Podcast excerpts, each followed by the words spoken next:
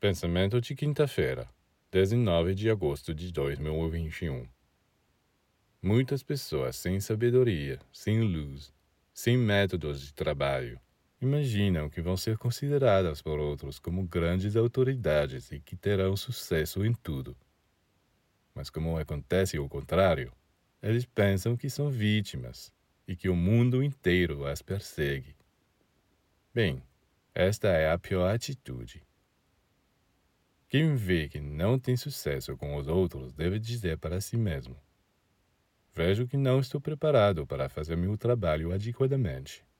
Então, caso eu deveria ter mostrado amor, sensibilidade, atenção, e na realidade estava fechado, duro, obtuso. Lá eu deveria ter mostrado mais maturidade, maestria, e fui desajeitado. Não tive paciência. E isso é o que o discípulo faz. Em vez de culpar o mundo inteiro por seus fracassos, ele se humilha, aceita ir à escola.